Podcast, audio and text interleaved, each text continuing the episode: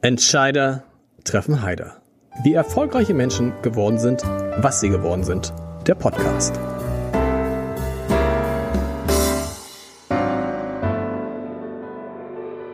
Herzlich willkommen. Mein Name ist Lars Heider und ich gebe zu, dass ich ein fanatischer, wirklich fanatischer Zuschauer von politischen Talkshows im deutschen Fernsehen bin und das nicht erst, seit ich das Buch über Markus Lanz geschrieben habe, aber seitdem vielleicht noch mal mehr.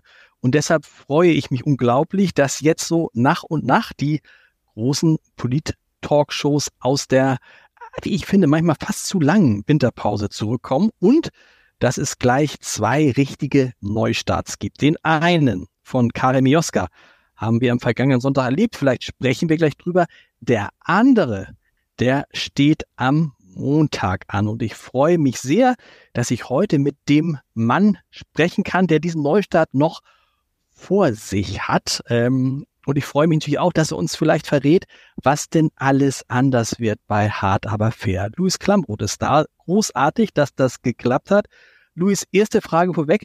Es ist, fühlt es sich auch für dich an, wie als ob es nochmal von vorne losgeht? Ähm, also erstmal freue ich mich, äh, dass äh, du ein Zuschauer von Polit-Talk-Shows bist äh, und ein Fanatiker. Mir geht's äh, ähnlich oder mir ging es ähnlich in der Vergangenheit. Äh, ich habe auch immer alle Shows geguckt. Ähm, ein, ja, in einer gewissen Weise ist es natürlich ein Neustart. Es äh, wird ein neues Studio geben. Ähm, wir schrauben am Konzept. Ähm, das Konzept wird sich aber auch weiterentwickeln im Laufe dieses Jahres. Wir werden ganz viel ausprobieren. Ähm, so wie die erste Sendung wird, wird sicher nicht die zweite, auch nicht die dritte, die vierte und die fünfte, sondern wir werden äh, immer mal wieder was ausprobieren. Insofern ist es äh, natürlich in gewisser Weise auch ein Neustart, ähm, obgleich der Name hart aber fair bleibt. Das wäre die nächste Frage gewesen, als ob du Gedanken lesen könntest, weil es ist schon ungewöhnlich.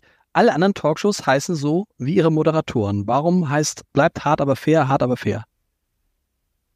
Ja, es ist erstmal ja eine traditionsreiche Talkshow und dann auch eine traditionsreiche Marke natürlich, ähm, die die Zuschauerinnen und Zuschauer auch äh, liebgewonnen haben und äh, dem Format ja auch die Treue halten. Ähm, und ich finde, es beschreibt ja auch äh, dieser Titel hart aber fair, aber auch der, ich nenne ihn mal Subtitel oder Subtext, äh, der ja auch mitschwimmt, Politik trifft auf Wirklichkeit. Das ist ja so der Kern von hart aber fair, von dem Format. Ähm, der ist ja einfach ein sehr gelernter und auch, ein, ich finde, ein sehr sinnvoller, äh, den wir jetzt auch weiterentwickeln werden. Mm, und es ist eben Format. So, es war damals, als es erfunden wurde, einfach auch ein wirkliches Format, also ein ganz klar, eine, eine Sendung, wo die Zuschauer ähm, ja ganz sozusagen eine Sendung gesehen haben, die ähm, natürlich auch geprägt ist vom Moderator, äh, ja, das ist ja gar keine Frage. Der, äh, der Moderator mir hat es ja nun auch 22 Jahre lang gemacht. Ähm, aber äh, es ist eben eine Sendung, die auch, ähm, äh, auch mit einem anderen Moderator funktioniert.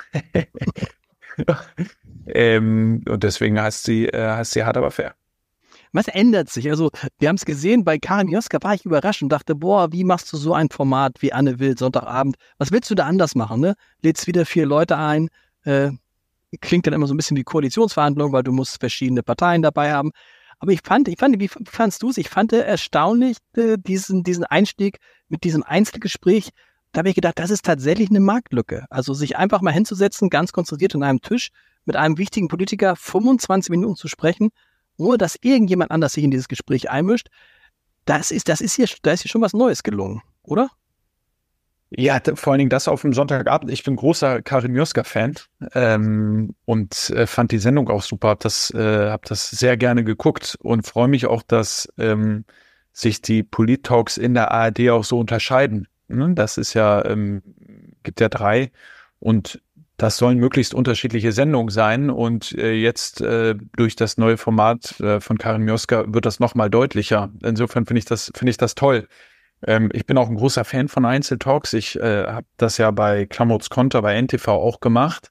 Ähm, diese Intensität, äh, diese Ruhe, die man auch da manchmal hat, die mag ich total gerne. Ich bin aber auch ein Freund davon, wenn es mal hoch hergeht, wenn wir verschiedene Perspektiven aufeinandertreffen lassen, verschiedene Argumente. Ähm, ich mag das beides sehr gerne und ähm, ich habe das jetzt am, am Sonntagabend sehr gerne geguckt. Was, was, was wird bei dir anders? Oder wird es einfach so bleiben, wie es ist? Neues Studio, da sitzt man so ein, so ein, so ein, ja, das ist ja kein Tisch, ne, so, so ein, da, sitzen Tresen, Leute, glaube ich. Tresen, Tresen, Tresen, und dann sind da vier, fünf Leute am Tresen und du kommst an die Seite und dann geht's wie immer, nein.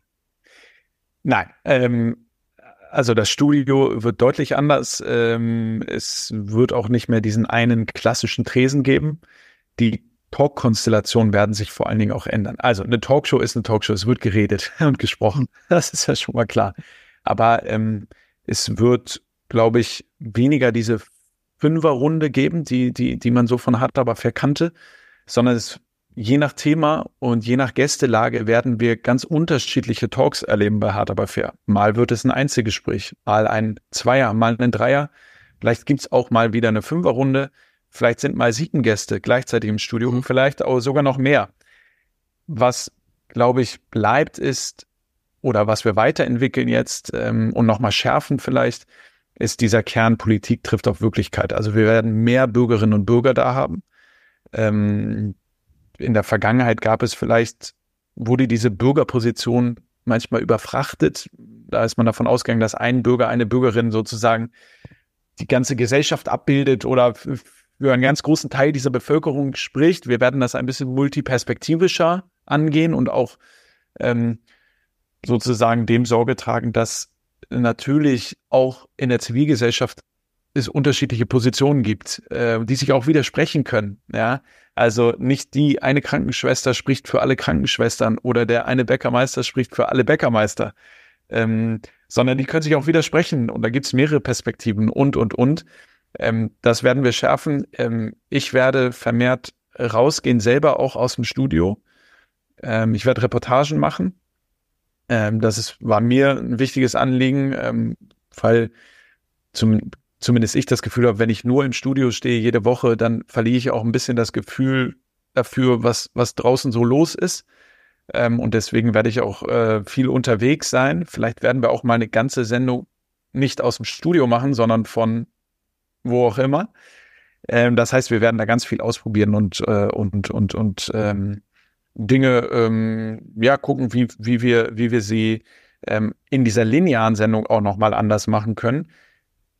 Aber für uns hört, und das ist vielleicht auch eine der, der großen Neuerungen, hört die Sendung nicht mehr um 22.15 Uhr mhm. am Montagabend auf, sondern wir verlängern hart aber fair in die Mediathek und werden am Dienstagabend noch eine hart aber fair Version, eine von mir eingeordnete, kommentierte, mit Informationen angereicherte Version äh, in der Mediathek zur Verfügung stellen. Das, das ist eine Neuerung, die, die hängt natürlich damit zusammen, dass du die Produktionsgesellschaft gewechselt hast. Als du die Sendung übernommen hast von Frank Plasberg, habe ich mich damals, ich weiß nicht, ob ich der Einzige war, gewundert, habe gedacht, uiuiui, das wäre so, als wenn du Chefredakteur einer Zeitung wirst und der Chefredakteur, der vorher da war, der bleibt aber eigentlich. Also der ist zwar nicht mehr Chefredakteur, aber ihm gehört die Zeitung nach wie vor. Und dann habe ich so gedacht, also das ist ja das Modell bei der Zeit, unter dem zum Beispiel Giovanni Di Lorenzo, glaube ich, nicht immer, äh, äh, dass sie nicht immer freut. Und da habe ich gedacht, boah, das hätte ich nicht gemacht. Weil, also, weil dieser klare, ne, ich glaube, Karin Mioska hat es auch nicht gemacht. Karin Mioska hat ja auch nicht die, die Produktionsgesellschaft von Anne Will übernommen. Mhm.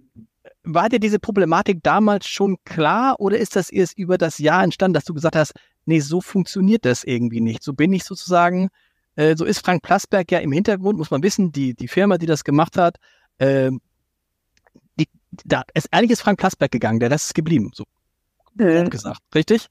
Grob gesagt, ja. Ähm, nee, das, also ich sozusagen die Ausgangslage war, dass ähm, und diese Erfahrung, die ähm, äh, hilft ja auch. Also ich, ich, ich fand, äh, es, es gab bei mir nicht, ich, ich weiß nicht, ob der Vergleich zu einer zu einer Zeitung und einem Chefredakteur ähm, sozusagen ganz, äh, ganz stimmig ist, ähm, weil es hilft ja auch Kontinuitäten zu haben, äh, vor allen Dingen bei so einem äh, gelernten linearen Sendeplatz, ja, ähm, den die Zuschauer seit 22 Jahren äh, schätzen, so äh, und und auch schätzen, was für eine Sendung da stattfindet. Da hilft es, äh, glaube ich, durchaus eine, eine gewisse Kontinuität zu haben. Ähm, irgendwann im Laufe des Jahres hat sich dann sozusagen herausgestellt, dass, äh, dass, dass es dann einen Wechsel geben wird. Aber das war jetzt nicht von äh, überhaupt gar nicht von Anfang an klar, äh, ganz im Gegenteil, sondern ich bin da äh, erstmal reingestartet äh, und und mit mit dem mit dem Ziel, äh, da eine, eine gute Sendung zu machen. Äh, das haben wir auch, glaube ich, durchaus äh, hinbekommen. Natürlich äh, gab es auch mal Sendungen, über die ich nicht ganz so glücklich war oder wir äh, alle nicht ganz so glücklich waren. Äh, aber das passiert halt, das ist ja klar. Warum dann der Wechsel? Wenn du sagst, ich war, ich war eigentlich meistens ganz zufrieden, manchmal nicht. Jetzt doch der Wechsel, das muss man ja wissen. Das ist ein deshalb so interessanter Wechsel. Ähm, du verbesserst mich immer, wenn ich Quatsch erzähle. Ne? Mhm. Die, die Sendung wird jetzt produziert von Florida Factual. Florida kennt man. Das ist die Produktionsgesellschaft von Joko und Klaas. Also ähm, äh, wobei die beiden, ich glaube, die beiden sind die Eigentümer. Ähm, Thomas Schmidt ist einer der Geschäftsführer da. Wenn man sich die anguckt, wenn man weiß, was die für Projekte machen, was die auch schon für Projekte mit dir zusammen gemacht haben, dann hat man natürlich hohe Erwartungen und denkt, es wird alles, es, es wird ganz anders werden. Äh, wo, warum der Wechsel? Ja, ähm, hart aber fair bleibt hart aber fair und ein Polit-Talk bleibt, bleibt auch ein Polit-Talk. Vielleicht können wir hier und da andere Akzente setzen, das hoffe ich. Ähm, und Zuschauerinnen und Zuschauer, die am, am 29.01. einschalten, werden auch merken, äh, dass es, dass da was anderes ist und dass es anders ist. Ähm, und hoffentlich werden sie das auch ähm, honorieren und wieder einschalten. So, das ist ja die Hoffnung. Ähm,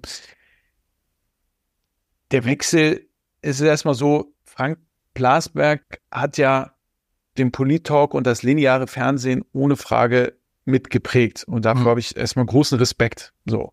Und für mich war es aber von, von Anfang an wichtig, bei der Weiterentwicklung dieser Sendung entscheidend mitreden zu können. So, und deswegen hatte ich irgendwann das Gefühl, ich muss mehr, äh, mehr in die Verantwortung kommen und, äh, und, und, und diese, die Weiterentwicklung schneller äh, vorantreiben. Und dann haben wir ähm, wochenlang gemeinsam darüber gesprochen, ob wir, ähm, ob wir das gemeinsam hinbekommen und sind dann zum Schluss äh, dieser Gespräche äh, da, zu dem Entschluss gekommen, dass wir es nicht gemeinsam äh, äh, machen wollen äh, oder dass es nicht, nicht, nicht in einer gemeinsamen Unternehmung oder sonst wie funktioniert. Und dann, ähm, dann äh, hat der Wechsel stattgefunden. Das ist ehrlicherweise auch nicht so was Ungewöhnliches im Fernsehen. Da, da ähm, vergibt ein Sender einen Auftrag für eine Sendung äh, und dann ähm, äh, wird entschieden, mit welcher Produktionsfirma das gemacht wird. Dass, äh, dass es hier ein bisschen sozusagen auch durch die Medien gegangen ist und so kann ich verstehen, weil es ja irgendwie auch interessant ist äh, und weil es äh, so eine prominente Sendung im deutschen Fernsehen ist. Ähm, aber im Prinzip ist das gar nichts Ungewöhnliches. Nochmal, welche, aber welche Rolle spielen jetzt Joko und Klaas? Spielen die überhaupt eine Rolle? Oder sind die nur sozusagen jetzt, bist du nur dem gleichen Unternehmerdach wie die beiden? Ähm, ich bin äh, im gleichen Unternehmen, Unternehmungsdach wie die beiden. Also deren Firma ist äh, Gesellschafter in meiner Firma. Genau.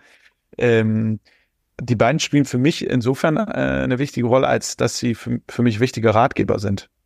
Ähm, in, in allen möglichen Fragen. Das bezieht sich jetzt nicht nur auf Hard aber fair, sondern äh, auch andere Sendungen, Dokus äh, und so, die wir machen. Auch wir machen ja auch viele Dinge, wo ich nicht vor der Kamera stehe. Ähm, da sind sie wichtige Ratgeber, aber ähm, die sind jetzt nicht ähm, sozusagen, stehen jetzt nicht äh, bei den Proben bei Hard aber für M-Studio und, äh, und geben ihren Senf dazu ab, sondern ähm, das ist eher so, dass ich jederzeit anrufen kann, wenn, wenn ich deren Rat ähm, haben möchte. Und das äh, fühlt sich gut an. Ziel ist, die jüngste deutsche Talkshow zu werden? Weil mit dem, also mit, ihr seid, du bist der jüngste Moderator, es ist die jüngste Firma, die dahinter steht. Ähm, dann, dann wird man nicht sagen, ja, wir möchten aber weiterhin das Publikum jenseits, das ist, klingt immer so blöd, wenn man sagt, das äh, Publikum im öffentlich-rechtlichen Bereich, das sind die über 60, über 70-Jährigen. Das gilt für Tageszeitungen genauso. Die Abonnenten von Tageszeitungen sind, glaube ich, im Schnitt über 70 Jahre alt. Also das ist jetzt auch nicht schlimm, es ist auch, das sind auch tolle Zielgruppen, aber das Ziel ist was? Das Ziel ist tatsächlich, jüngere Leute für Politik, politische Talkshows zu begeistern ja, also im besten Falle ähm, auch das. Ähm, ich, ich finde die, die Zielgruppe, die du beschrieben hast, äh, natürlich genauso wichtig. Ähm, das heißt, die muss man auch halten. Die findet sich eher im linearen äh, Fernsehen und die jüngeren Zielgruppen, die findet man heute halt eher anderswo. Zum Beispiel in der Mediathek. Mhm. Ähm, und die für Polit-Talk zu, zu begeistern oder dafür zu gewinnen, das, äh, das ist, äh, ist auch mein Ziel, so oder so. Ähm, die im, sozusagen bisher funktionieren Polit-Talks in, den, in der Mediathek nicht wirklich gut. Ähm, und das wollen wir jetzt ändern. Ist das so? Weil ich, also ich, ich muss jetzt sagen, ich schaff's nicht immer, wenn Markus Lanz abends um 23.30 Uhr anfängt, dann bin ich manchmal auch müde und dann ziehe ich mir das morgens rein über die Mediathek und dachte immer, das würden relativ viele Leute machen. Tatsächlich gucken die meisten Leute noch, da hat natürlich einen Vorteil mit Hart aber fair, weil es viel früher ist.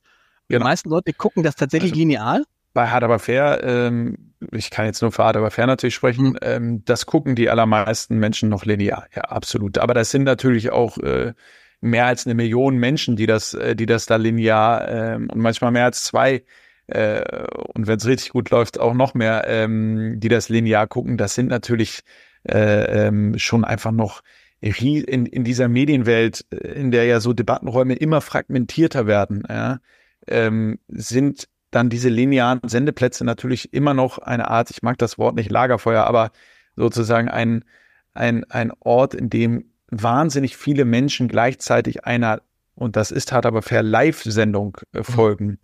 Und ähm, deswegen ist das immer noch sehr linear geprägt und wir versuchen es jetzt ein bisschen digitaler zu machen. Die Planung für Montag sind wahrscheinlich schon fast abgeschlossen. Kannst du schon sagen, nee, nicht? Nee. Nein, nein, nein. Wir haben jetzt also Thema wird irgendwas, ich würde mal behaupten, irgendwas mit Rechtsextremismus, den großen Demonstrationen. Behaltet ihr diese seltsamen Titel bei, diese seltsamen Namen der Sendung, wo man immer denkt, das ist das, muss ich sagen, als, als jemand, der diese Sendung sehr gern guckt, die ja eine hohe Ernsthaftigkeit haben, ne? Da ja. denke ich immer, der, diese, diese, die Namen der Sendung oder die Titel der Sendung haben ja manchmal sowas, wo man denkt, okay, das könnte jetzt auch bei ich will jetzt keine Klatschzeitung nennen, oder, aber es könnte auch im, aus dem Yellow Press Bereich kommen. Leiden das, also, ne, weißt du, mir fällt, äh, ja. Ehrlicherweise, ich, ganz ehrlich, äh, über Titel haben wir noch gar nicht gesprochen für die okay. Sendung. Ähm, ich kann mir aber vorstellen, dass die ähm, einen Tick anderen Sound bekommen werden. Mhm. Ähm, und die Planung für die Sendung am äh, Montag äh, sind noch nicht abgeschlossen. Äh, wir äh, sind äh, mittendrin natürlich ist ja hier gläserner Podcast, wir zeichnen am Dienstag auf. Äh, genau. Also noch knapp eine Woche bis zur ersten Sendung. Ähm, was vielleicht bei, bei dieser Themensetzung interessant ist, wir werden immer auch die Möglichkeit haben, sehr tagesaktuell Sendungen zu machen. Dafür war Hart aber fair bekannt. Und das bleibt es auch weiterhin. Wir, Aber wie macht ihr das dann? Wie macht ihr das mit den Gästen? Weil die Gäste müssen eingeladen werden, die müssen Zeit haben. Es muss Dossiers geben über die Gäste, du musst gebrieft werden. Wie, wie schafft ihr das, wenn ihr dann am, am Sonntagabend beschließt, wir schmeißen alles um? Das haben wir auch in der, das hat auch in der Vergangenheit ja übrigens schon funktioniert. Mhm. Das, ähm, das Beispiel zum ist ähm, die, das Erdbeben in der Türkei. Ich glaube, das ist sogar an, in der Nacht von Sonntag auf Montag äh, passiert und am Montagmorgen haben wir dann äh, beschlossen, heute Abend machen wir doch nicht das Thema XY, was wir geplant hatten, sondern wir machen eine Sendung zum äh, Türkei-Erdbeben. Dann gibt es, da, dafür gibt es gut arbeitende Redaktionen, die, ähm, die dann sehr schnell darin sind, ein Panel zusammenzustellen, Filme zu machen, äh, auch innerhalb von acht, neun Stunden und dann eine Sendung äh, abends äh, auf die Beine zu stellen. Besser ist es natürlich, wenn man mehr Zeit hat. Ähm, dann äh, lässt sich, äh, lässt sich noch mehr vorbereiten und auch besser vorbereiten, ist doch überhaupt gar keine Frage. Das Schöne bei Hard Aber Fair ist ja, wir müssten nicht zwangsläufig auf die Themen gehen, die auf der Seite eins sind, äh, bei den Zeitungen äh, oder die in der Tagesschau die erste Meldung sind wir können ja ein bisschen im Windschatten des, Sonntags, des Sonntagabends äh, segeln.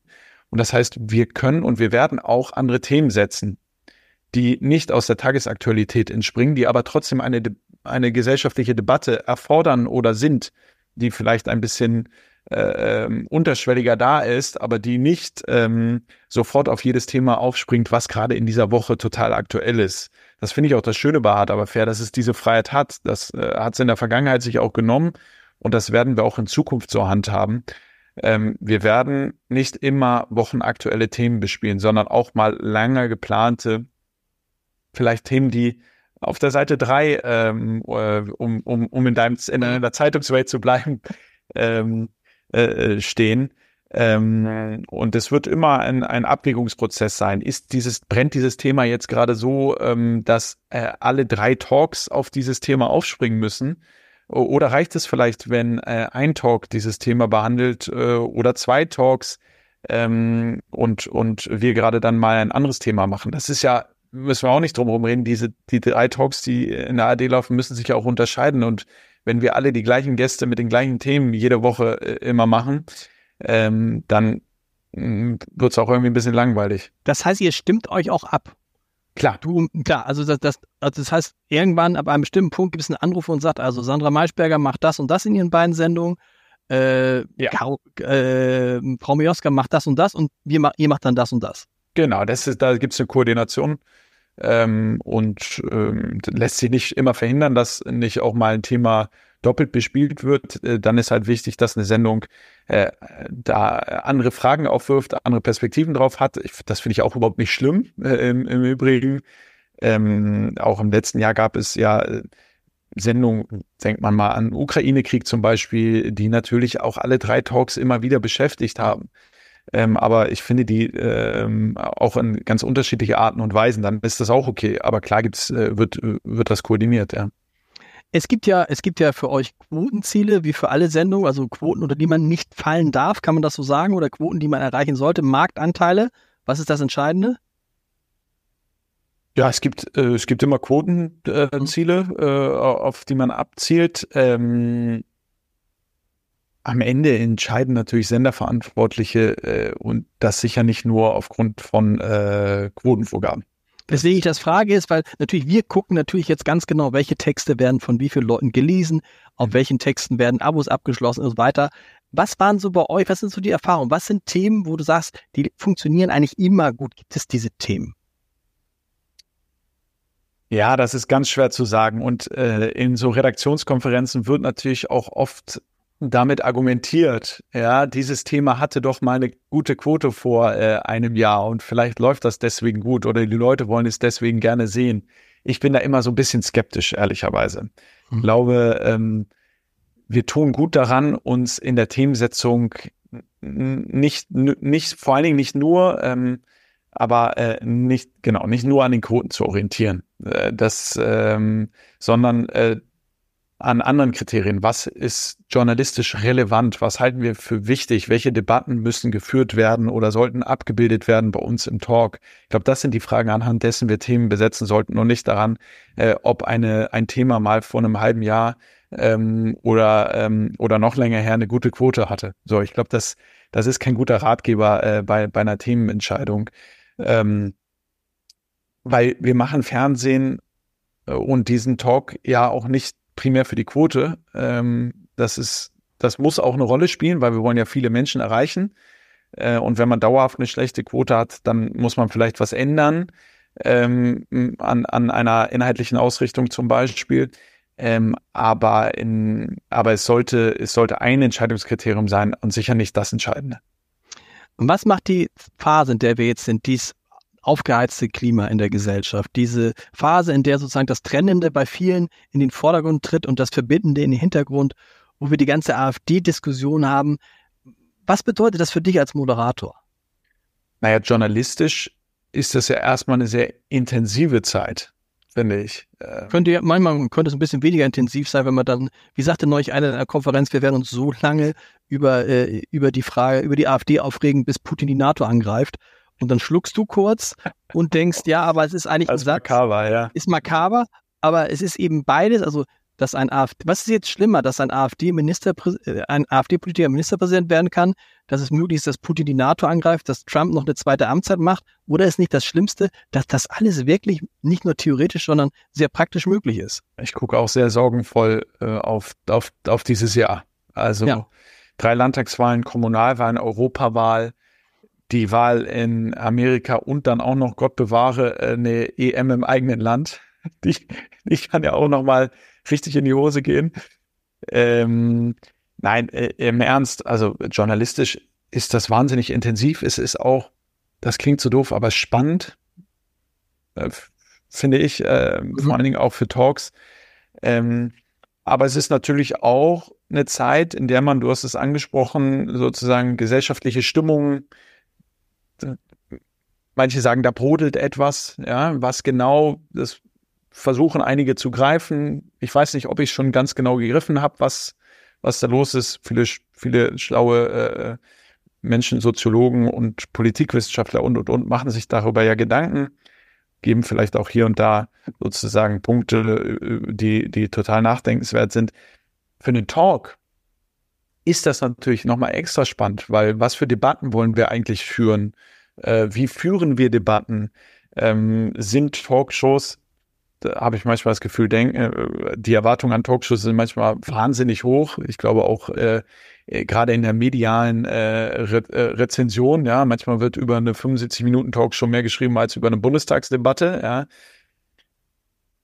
Sozusagen das, da, da ist es einfach spannend, in, in diesem Feld zu arbeiten, finde ich, und, und, und, und macht dann auch, macht es halt sehr intensiv. Äh, aber das wird dir ja nicht anders gehen. Also ja, aber das Interessante ist natürlich, dass dir eine Million Menschen zugucken dabei. Mhm. Und ich, ich bin sehr gespannt auf deine Rolle. Ich habe dich bisher so wahrgenommen als sehr charmant, sehr höflich, äh, zum Teil, ja, zurückhaltend ist vielleicht das falsche Wort, aber niemand, der jetzt so brachial dazwischen geht, bis auf einige Ausnahmen. Mhm. Ändert sich das jetzt? Also ändert sich das jetzt, weil man, weil, weil die, weil, weil die, weil die Fragen, also es heißt hart, aber fair. Ja. Ne? Weil, also ich, ich finde, ich kann, ich finde, ich kann und habe auch schon durchaus harte Fragen gestellt mhm. und auch harte Auseinandersetzungen ge geführt. Ich glaube, es muss aber nicht immer äh, so sein. Ähm, ich glaube, ähm, ich, wenn man auf Augenhöhe und mit Respekt in eine Diskussion geht, äh, dann kann man harte Fragen stellen, sollte man auch. Ähm, aber sie muss, es muss nicht immer der maximale Konflikt sein. Ich bin kein konfliktscheuer Mensch und ich finde auch, Konflikt sollte Platz haben in einer Talkshow. Müssen oder wir sollten unterschiedliche Perspektiven und Argumente abbilden. Da darf es auch mal knallen. Ähm, aber das muss es nicht immer. Ähm, wenn du, wenn du mich als höflichen Menschen beschreibst, dann äh, freut mich das natürlich. So sehe ich mich auch. Ähm, aber ich schrecke auch nicht davor zurück, mal in eine harte Auseinandersetzung äh, zu gehen oder ein hartes Interview zu führen. Im besten Nein. Falle, im besten Falle nur vielleicht den, den Satz noch, kann ja so eine Talkshow zum Beispiel über einen Erkenntnisgewinn äh, äh, oder, oder und das Gefühl, so ein Problem und dessen Lösungsmöglichkeiten auch besser zu verstehen, äh, sozusagen ein bisschen zu, zu, einer, zu einer Debattenkultur beitragen. Aber eine Talkshow alleine wird nicht eine Debattenkultur, die Debattenkultur in Deutschland retten. Nee, aber du hast ja recht. Man kann sozusagen durch so Talkshows die eigene Politisierung schon ganz gut vorantreiben. Und die Frage ist ja immer, was ist das Ziel einer Talkshow? Ne? Ist es das Ziel, dass die Leute die Talkshow einschalten? Äh, und das galt, glaube ich, das gilt, glaube ich, für Maybrit Illner insbesondere, aber auch vielleicht für Sandra Maischberger, weil sie die Themen interessieren. Oder ist die Idee, sie schalten die Talkshow ein, egal was ist, weil sie eigentlich einschalten, Stichwort Markus Lanz, weil sie den Moderator sehen wollen. Du verstehst, was ich meine, ne? Das ja, eine ist so, ne? weil ich glaube, ich glaube, bei, Mar das, bei Markus Land spielt es gar nicht mehr. Natürlich ist es schön, wenn da seine, seine Buddies sitzen, also äh, Markus Söder oder äh, äh, Karl Lauterbach oder Robert Habeck so. Aber ich glaube, es ist eigentlich relativ egal, weil die Leute sagen, egal was der macht, das wird schon irgendwie immer interessant. Weil er so fragt, wie er fragt. Und das ist die Frage, was, was, was möchtest du als Moderator? In welche Richtung möchtest du gehen? Also hart aber fair heißt äh, hart aber fair und nicht Louis Klamroth. Mhm. Äh, da, da, steht schon das ähm, Format im Vordergrund und sicher auch die Themen. Wenn mich die Leute nicht ganz doof finden, hilft das, glaube ich, auch. Ähm, aber äh, in erster Linie mache ich mir natürlich darüber Gedanken, wie können wir ein Thema ähm, äh, gut erzählen oder gut besprechen, gut debattieren ähm, und wie gehen die Leute äh, aus einer Sendung raus? Im besten Falle nicht dümmer, als sie reingegangen sind, die Zuschauer. Und ähm, des, deshalb, da, das ist sozusagen, so gehe ich an eine Sendung ran. Das, ähm, wie, wie die Leute mich äh, finden, ist dann eher sekundär, glaube ich. Ähm, aber sie sollten mich natürlich auch nicht, ähm, äh, oder sie sollten natürlich sozusagen äh, in erster Linie, glaube ich, unsere Sendung einschalten, weil sie die Themen und die Art und Weise, wie wir sie, und dazu gehöre dann auch ich als Moderator, äh, wie wir diese Debatte gestalten. Wie wichtig ist für dich, tatsächlich auch eng an die Politiker, an die politischen Entscheidungsträger zu kommen, weil das hat Ingo Zambaroni mal erzählt oder war es sogar Karin Mioska, weiß ich gar nicht, dass die Sachen, wissen Sie, Wir interviewen andauernd irgendwelche Top-Politiker aus dem Studio in Hamburg heraus. Getroffen persönlich haben wir die noch nie. So, und das ist ja so ein bisschen absurd, du denkst, das sind doch die, die diese Menschen am meisten kennen äh, sollten. Und man stellt doch raus, die kennen die eigentlich, ja, die kennen die im Zweifel gar nicht. Haben sie noch nie gesehen. Manchmal ist das ja auch von Vorteil, ne? wenn ja. man nicht, wenn man keine Nähe mhm. zu diesen Politikerinnen und Politikern hat, um, um, äh, um besonders äh, manchmal hilft das ja auch, um äh, sehr kritische Interviews zu führen. Äh, ich habe die natürlich, ich treffe die natürlich, weil mhm. sie in meiner Sendung sind. Ähm, da kommt man nicht drum rum, sich auch äh, zu unterhalten. Ich glaube aber, ähm, beides geht. Also ähm, man kann sehr gute kritische Interviews aus, Ham aus einem Hamburger Studio äh, führen. Ähm, und man kann es aber auch tun, wenn man sie äh, von Angesicht zu Angesicht hat und sie auch mal kennengelernt hat. Das, das, das funktioniert beides, glaube ich. Ist es vorstellbar, äh, dass bei Hard aber fair nur ein Politiker auftritt? Absolut. Welcher wäre das? Wen hättest du gern? Wenn du jetzt für, für dieses Jahr, du dürftest dir vier, fünf, vier, fünf Leute wünschen. Wen würdest du dir wünschen? Mir fällt äh, bei Wunschgast erstmal ein Nicht-Politiker ein. Okay. Äh, Uli Hoeneß. Fände ich zum Beispiel extrem spannend.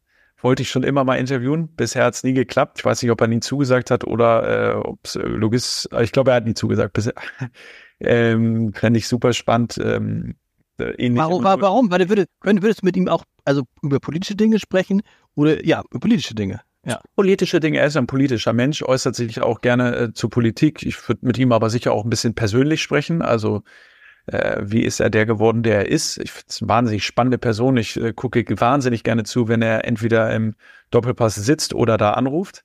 Gibt es auch, gibt's auch gerade ganz tolle Doku über ihn und seine Frau und sein Privatleben. Kann ja, erzählen, ne? die, genau. die wollte, habe ich noch nicht geschaut, aber ist ganz oben auf meiner Watchlist. Äh, will ich unbedingt noch gucken. Ähm, der fällt mir als erstes ein. Ähm, aber es gibt natürlich wahnsinnig viele äh, interessante äh, Politikerinnen und Politiker, die auch streitbar sind. Äh, die müssen auch nicht immer aus der ersten Reihe sein. Äh, das hilft manchmal äh, im Fernsehen, weil man die Zuschauer, die dann direkt einordnen können und, und äh, wissen, wer das ist, aber muss gar nicht sein. Ich glaube, auch aus der zweiten und dritten Reihe gibt es super spannende Politikerinnen und Politiker, die ähm, ich noch nicht so häufig in Talks gesehen habe, die ich, auf die ich auch Lust hätte, in diesem Jahr äh, sie mal bei Hard aber fair zu sehen. Aber nämlich? Wie, wie, wie? Naja, wenn ich, ja, naja, das, wenn ich jetzt, äh, wenn ich jetzt, äh, wenn dann ich jetzt, freuen die sich. Wenn ich jetzt Namen nenne, dann, ähm, dann, dann kommen sie vielleicht hinterher nicht. Also lass ich, lass sie mich mal anfragen und dann äh, schauen wir, ob sie, ob sie in der Sendung war. Dann aber ganz kurz, Bescheid. wenn du einen Politiker anfragst, die kommen doch, oder? Wenn, oder gibt es sehr viel Absagen? Ja, so Anfragen sind immer kompliziert, weil wir natürlich auch äh, breit anfragen. Also ähm, ne, wir gerade wenn man das Thema noch nicht noch nicht ganz festgezurrt hat, dann fragt man auch in mehrere Richtungen an und dann äh, muss man auch hier und da mal wieder absagen. Aber klar ist, 21 Uhr Montagabend in der ARD ist natürlich eine Riesenbühne und da kommen dann die meisten auch schon. Wenn jetzt Olaf Scholz Anfragen. Also habt ihr da auch wie alle anderen so eine stehende Anfrage? Wahrscheinlich hat man als Talkshow immer eine stehende Anfrage. Wenn der Kanzler sagt, ich würde gerne in die Sendung kommen, dann sagt man nicht nein oder doch. Wäre es für dich Verlockung, Verheißung oder eher, äh, dass du denkst, meine Güte, wird das ein gutes Gespräch mit dem? Weil wir erinnern uns an die Gespräche, die Anne Will mit ihm geführt haben, auch Meinbert Illner. Äh, ja, äh, ist nicht einfach. Ach, ich, äh, aber das ist natürlich trotzdem so oder so spannend. Äh, Olaf Scholz ist ja eine wahnsinnig spannende Person. Wem ähm, erzähle ich das? Ähm, ich habe ihn ja auch äh, schon mehrmals interviewt bei Klammers Konto auf NTV, bei Pro7 ähm, auf großer Bühne um 20.15 Uhr äh, in der Primetime. Ich fand, das waren tatsächlich interessante Sendungen immer, äh, auch mit, mit Olaf Scholz. Deswegen, ähm, na klar, würde ich auch den, äh, auch den Kanzler bei Hart aber fair interviewen. Ich fürchte, dann könnte ich nicht auf äh, den Scholz-Experten Nummer eins äh, in der Runde verzichten. Da müsstest du wahrscheinlich auch kommen. Ja, also mit einer Front wird es nie was. Aber verstehst du, du sagst, dass Olaf Scholz erlebt und ich erinnere mich an die Gespräche, die du mit ihm geführt hast. Da war er noch anders drauf. Verstehst du, warum er auf, hat er auf einmal das Gefühl, in diesem Jahr habe ich das Gefühl, Moment, ist der noch Kanzler? Man sieht und es, also die Welt explodiert gefühlt und ich ahne, dass Scholz sich jetzt denkt, ach, das ist wieder diese Hysterie, die ich nicht mag. Und lasse sich alle äh, austoben und dann melde ich mich wieder, wenn die Hysterie vorbei ist. Ich finde es nur schwierig, dass der Januar quasi kanzlerfrei war.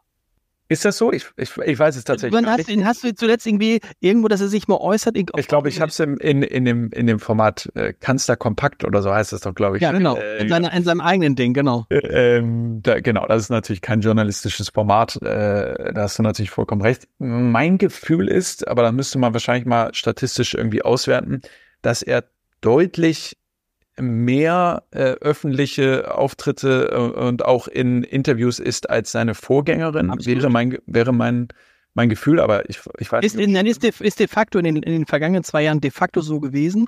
Nun kann man natürlich darüber sprechen, ob das mehr, ob, ob mehr, mehr hilft, wenn man dann aber auf die Fragen nicht antwortet. Zumindest sind ja die Zustimmungswerte im Moment äh, so, dass, dass, dass, dass man schon die Frage aufwerfen kann, ob die Kommunikationsstrategie aufgeht. So. Aber ähm, ich finde schon, dass er äh, sozusagen medial schon auch präsent ist. Ich bin nicht einer der, der jetzt äh, in diesen äh, Chor einstimmt zu sagen, ähm, ähm, der Kanzler meldet sich nicht oder so, weil ich lese, höre, sehe ihn viel, äh, mhm. in, äh, auch, auch in Interviews. Die Art und Weise, wie er kommuniziert, äh, ist natürlich eine, die ähm, er sagt manchmal äh, viel, aber dann doch gar nichts. Ne? Das, äh, das, das beherrscht er gut. Das kann man schön sagen. Du hast bei den, bei den Wunschgästen, das ist klar, ähm, jetzt zum Beispiel nicht Björn Höcke genannt. Das ist wahrscheinlich, kann kein Wunschgast sein, aber kommt man um den rum, wenn es dann in Richtung Landtagswahlen geht? Ja. Tatsächlich. Absolut. Also, ist, mit der AfD ist es ja kompliziert. So, das ist ja, müssen wir nicht drum rumreden. Ich hatte AfD-Vertreter ähm, bei NTV, ich hatte äh, bei meiner Sendung bei NTV, ich hatte sie bei meiner Sendung bei Pro7, ich hatte auch äh, sie bei Hart aber fair im letzten Jahr. Und ich schließe auch nicht aus, dass ich auch AfD-Vertreter in diesem Jahr da haben werde. Aber weißt du genauso wie ich, ist eben keine normale demokratische Partei. Sie wird in mehreren Bundesländern als gesichert rechtsextrem eingestuft vom Verfassungsschutz. Sie wird bundesweit beobachtet vom Verfassungsschutz. Es stellt sich die Frage, ob, ob Teile dieser Partei das Grundgesetz zumindest in Teilen aushebeln wollen. Äh, es ist klar, dass Teile dieser Partei antidemokratisch sind. Das unterscheidet die AfD ja grundlegend von allen anderen demokratischen Parteien. Und das spielt natürlich auch bei der Besetzung von so einer Talkrunde eine Rolle. Ist ja ganz, ist ja ganz klar. Wir entscheiden von Sendung zu Sendung, von Thema zu Thema, wer eingeladen wird. Wir haben nicht eine Strichliste von jetzt müssen wir der einladen oder die Partei. Was auch oft missverstanden wird, glaube ich, ist, eine Talksendung muss nicht den Parteienproporz im Bundestag abbilden. Wir sind ja kein Parallelparlament. Mhm. Und gleichzeitig versucht ein Talk ja demokratische Debatten ähm, zu ermöglichen. Und mir stellt sich da die Frage, wie geht man dann mit Vertretern einer Partei um, die demokratische Grundwerte in Teilen ähm, oder Teile dieser Partei demokratische Grundwerte missachtet und womöglich sogar abschaffen will. So, das äh, ist ja jetzt keine neue Erkenntnis, aber die Frage ist, kann ich sie dann in eine demokratische Diskussion einladen und so tun, als gäbe dieses Problem nicht? Das stimmt. Die Frage ist gut. Die Frage ist gut, aber was ist mit den 30 Prozent, die sie wählen? Wenn man die, also wenn man die nicht einlädt, lädt man die damit die 30 Prozent des Publikums quasi Nein, ab. nein, das glaube ich nicht. Äh, das meinte ich ja mit, eine, eine, Talkshow ist kein, ist kein Parallelparlament. Wir, wir müssen nicht sozusagen Umfragen, Fraktionsstärke und, und so weiter abbilden. Es bleibt kompliziert. Ich glaube, die Themen, die diese Partei bespielt, die, die, die, die, ähm, die werden diskutiert, auch in Talks. Ähm, die, dafür muss man nicht zwangsläufig immer sozusagen jede Partei da haben, um, um diese Themen zu, zu mhm. besprechen. Mhm. Was, was ich schon glaube, und das beziehe ich explizit nicht auf die AfD ähm, und AfD-Vertreter dieser Partei, was ich schon glaube, ist, dass wir ein Stück weit ein Repräsentationsproblem in Talkshows haben. Ähm, das beziehe ich aber nicht nur darauf, wer in diesen Talks sitzt, und wie gesagt, das ist nicht auf AfD bezogen, sondern auch, wie wir sprechen in Talksendungen und wie wir Themen behandeln. Ich glaube, manchmal behandeln wir Themen, das sage ich durchaus auch selbstkritisch sozusagen auf das eigene Handwerk, aber mit Sicht auf das eigene Handwerk und aus meiner Perspektive, manchmal behandeln wir Themen vielleicht so, dass sie weit weg sind von der Lebensrealität von ganz vielen Menschen, die diese Talks auch gucken. Und ich glaube, da können wir vor allen Dingen besser werden äh, insgesamt. Ähm, und ein, ein Weg, den werden wir jetzt gehen, ist ähm, mehr diese Perspektiven von Bürgerinnen und Bürgern auch abzubilden in der Sendung. So. Werteunion, Sarah Wagenknecht, da gilt das nicht. Also da seid ihr offener. Es, es gilt für alle, es, es gilt für, für alle Parteien gilt, dass wir von Thema zu Thema und Sendung zu Sendung äh, äh entscheiden. Sarah Wagenknecht war ja ähm, im letzten äh, Jahr auch bei mir in der Sendung. Mhm. Ähm, und auch übrigens äh, damals schon bei Klamots Konter bei NTV und habe sie da als sehr interessante Gesprächspartnerin wahrgenommen. Ähm, auch in dem Format bei NTV, wo ich ja ein Einzelgespräch mit ihr geführt habe und auch so ein bisschen sozusagen persönlich äh, mit ihr über ihre Biografie gesprochen habe, äh, fand ich wahnsinnig spannend. Und sie ist natürlich ein, ein wahnsinnig spannender Player in diesem, gerade in diesem Jahr, in diesem äh, äh Politikfeld, wo sie jetzt eine neue Partei gegründet hat, die wohl möglich die das Potenzial halt in drei Landtage einzuziehen in das Europaparlament äh, und das alles erstmalig, ist sie ähm, auch ein super spannender Gast für einen Talk, gar keine Frage. Nochmal, du hast es vorhin gesagt, es sind total spannende Zeiten, auch wenn es Zeiten sind, die einen beunruhigen. Aber als Journalist, also wenn, und wenn dir jetzt morgen angeboten würde, ein Interview mit Wladimir Putin, würdest du es machen? Oder? Wenn dir ein Interview angeboten würde mit Donald Trump, oder würdest du es machen? Kann man Donald Trump, weiß ich nicht, kann man Donald Trump äh, interviewen so richtig? Ich habe noch kein, aber äh, da, wahrscheinlich werden jetzt ganz viele aufschreien und sagen, es gibt so viele tolle Interviews mit Donald nee, Trump. Das glaube ich nicht, aber das, ich finde, das Gleiche gilt ja für Björn Höcke so ein bisschen. Und ich erinnere mich an Gespräche, die du mit AfD-Politikern geführt hast, wo man dachte, ja, man, wenn man sie nicht stellt, wenn man sie nicht befragt, dann äh, ich glaube, man tut ihnen damit einen Gefallen. Ich glaube, man tut ihnen keinen Gefallen, äh, äh, wenn man sie, wenn man sie befragt. Wir erinnern uns alle an dieses äh, inzwischen legendäre, sehr viral gegangene Interview mit Björn Höcke, was sie irgendwann abbricht, weil vermeintlich der ZDF-Kollege sich nicht an die Absprachen gehalten hat. Aber das sind doch die Dinge, die im Kopf bleiben und nicht die nicht geführten Interviews. Aber erinnerst du dich da an, an einen Inhalt, oder erinnerst du dich an diese, äh, an diese Inszenierung oder an dieses, an, an den Eklat des Abbruchs des, des, des Interviews? Mein Ziel ist es, inhaltlich gute, äh, gute Debatten zu haben. Ist das möglich mit, äh, mit Personen, die sich einem, einem Interview verweigern? Äh, ich beziehe es jetzt mal auf Donald Trump zum Beispiel, mhm. die, ähm, die ähm, mit denen man ähm, sozusagen auf, auf keiner gleichen Faktenbasis redet. Ähm, ich weiß nicht, ob da inhaltlich gute Debatten und Gespräche ähm, möglich sind, äh, zumal das äh, sowas auch eine Runde total sprengt. Deswegen habe ich so meine Zweifel, ob das äh, sinnhaft ist, ähm, das zu tun. Wir werden, wir werden sehen, wie sich das über das Jahr entwickelt. Ich würde gerne noch eine Sache ansprechen, weil das ist etwas ist, ich habe ja gesagt, ich bin ein fanatischer Talkshow-Zuschauer, äh, was mich massiv stört. Ahnst du, was es ist? Was mich also auch an Hart aber fair total stört und an Karin Mioska und Markus Lanz nicht. Spannend, warte mal. Es gibt eine Sache, die, die, die ich sag's einfach. Ja, sag's. Warum ist es nicht jede Woche? ja, du, Warum ist es äh, nicht verlässlich? Also ich habe jetzt gelesen, ich weiß nicht, wie viele Sendungen, also Karin Mioska macht 30 Sendungen im Jahr. Das genau, heißt, wir auch, wir auch, ja. Warum? Weil ich meine, das ist doch gerade, also aus, ich finde, aus Sicht des Zuschauers ist das eigentlich, äh, man denkt so, ist jetzt heute hart aber fair oder ist nicht? Oder ist nächste Woche? Und warum ist jetzt, in, warum also ich habe jetzt, ne? Ich habe ja letztes, äh, letztes Jahr ähnlich viele Sendungen gemacht. Mhm. Und ich kann sagen, das ist ganz schön intensiv und auch ganz schön anstrengend. Ich habe größten Respekt vor, äh, vor den Kollegen, die auch mehrere Sendungen in der Woche machen. Das, äh, das ist echt ein Riemen, den man da äh, abreißen muss. Aber das hat was, glaube ich, mit, äh, mit linearen Sendeschemata zu tun, dass ähm, dann an einem Montag ähm, auch mal ein EM-Spiel stattfindet äh, um die Uhrzeit oder äh, oder, oder, oder. Das sind ja so pro programmplanerische Überlegungen, die da in, in, in so einem Sender sind. Es, es gäbe ja dieses Internet und die Mediathek. Das heißt, eigentlich könnte man sich doch davon frei machen und sagen, na klar, gibt es jede Woche. Du hast ja jetzt gesagt, es gibt ja nicht nur die Sendung am Montag, sondern am Dienstag sozusagen so eine Art mhm. äh, Replik, also mhm. Rückblick, Zusatz und so dann kann man doch auch, man kann doch, theoretisch könntest du auch drei Sendungen pro Woche machen. Die müssen ja nicht alle immer im Fernsehen gezeigt werden, weil Menschen wie ich gucken sich das sowieso auf ihrem Handy an und in der Mediathek oder auf YouTube oder wo auch immer. theoretisch ja. Äh, und wenn äh, alle so begeisterte Talkshow-Fans sind wie du, dann, dann klappt das auch. Aber ähm, Ich glaube, ich, ich würde es nicht durchhalten, äh, 54 Wochen im Jahr ähm, äh, eine Sendung zu machen. Das, äh, das, das, das würde, das, das wäre zu kräftezehrend, äh, glaube ich. Ähm, irgendwann brauche ich auch mal frei. Aber ich kann es ich, ich kann's verstehen. Ich denke auch manchmal, ach, heute Abend gucke ich doch Talksendung A oder B und merke dann, äh, sie läuft nicht und wundere mich dann auch, äh, was denn jetzt gerade los?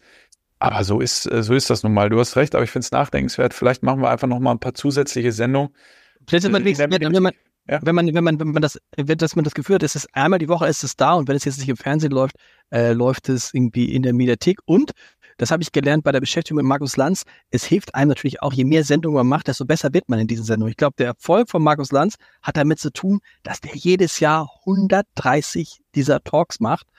Und natürlich, der muss eigentlich gar nicht mehr sich großartig darauf vorbereiten, weil der in den Sendungen und danach so viel erfährt. Machst du das auch nach den Sendungen, dass du dich mit bestimmten Gästen nochmal zusammensetzt, in die Garderobe, ins Büro und nochmal versuchst, da so länger mit denen zu sprechen, weitere Informationen abzugreifen? Ja, also äh, so hintergründig nochmal äh, Einordnung zu hören, ist natürlich auch spannend. Bei, bei, uns ist es ja so, äh, wir senden ja live. Das ist ja der, der auch nochmal der mhm. Unterschied. Mhm. Wir senden live um 21 Uhr, da ist noch, da ist richtig Adrenalin drauf und um 22.15 Uhr sind die meisten, inklusive mir, auch richtig geschafft, ehrlicherweise nach mhm. so einer Sendung. Äh, da ist nicht mehr viel Platz oder Kapazität zumindest, äh, sich wirklich inhaltlich noch weiter, äh, weiter auszutauschen ähm, sondern dann äh, trinkt man vielleicht noch kurz ein Wasser äh, oder ein alkoholfreies Bier und, und fährt dann auch nach Hause, weil ich muss dann ehrlicherweise auch schlafen nach so einer Sendung. das ist ganz, ganz banal.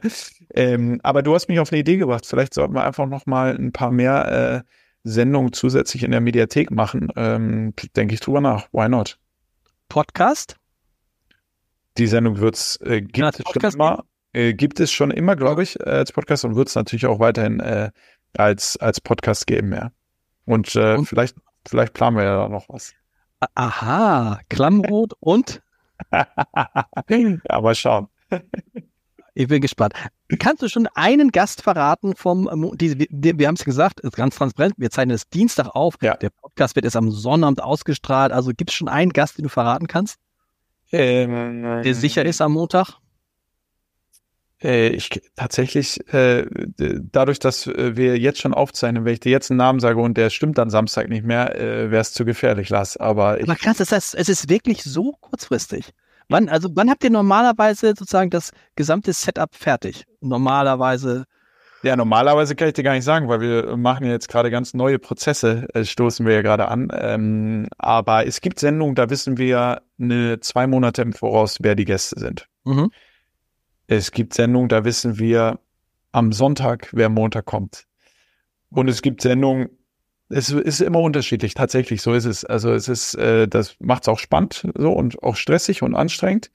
Aber es ist tatsächlich immer unterschiedlich. Im Idealfall hat man natürlich ein bisschen Zeit, sich auf die Gäste vorzubereiten. Im Idealfall wissen wir spätestens am Mittwoch, wie die Runde am Montag aussieht. Aber der Idealfall äh, tritt in den seltensten Fällen ein. Luis, vielen Dank, äh, viel Erfolg. Ich bin sehr, Dienstag gibt es da schon die, die erste Nachschau sozusagen. Genau das, ja. In Dienstagabend in der Mediathek. Vielen Dank. Ich danke dir.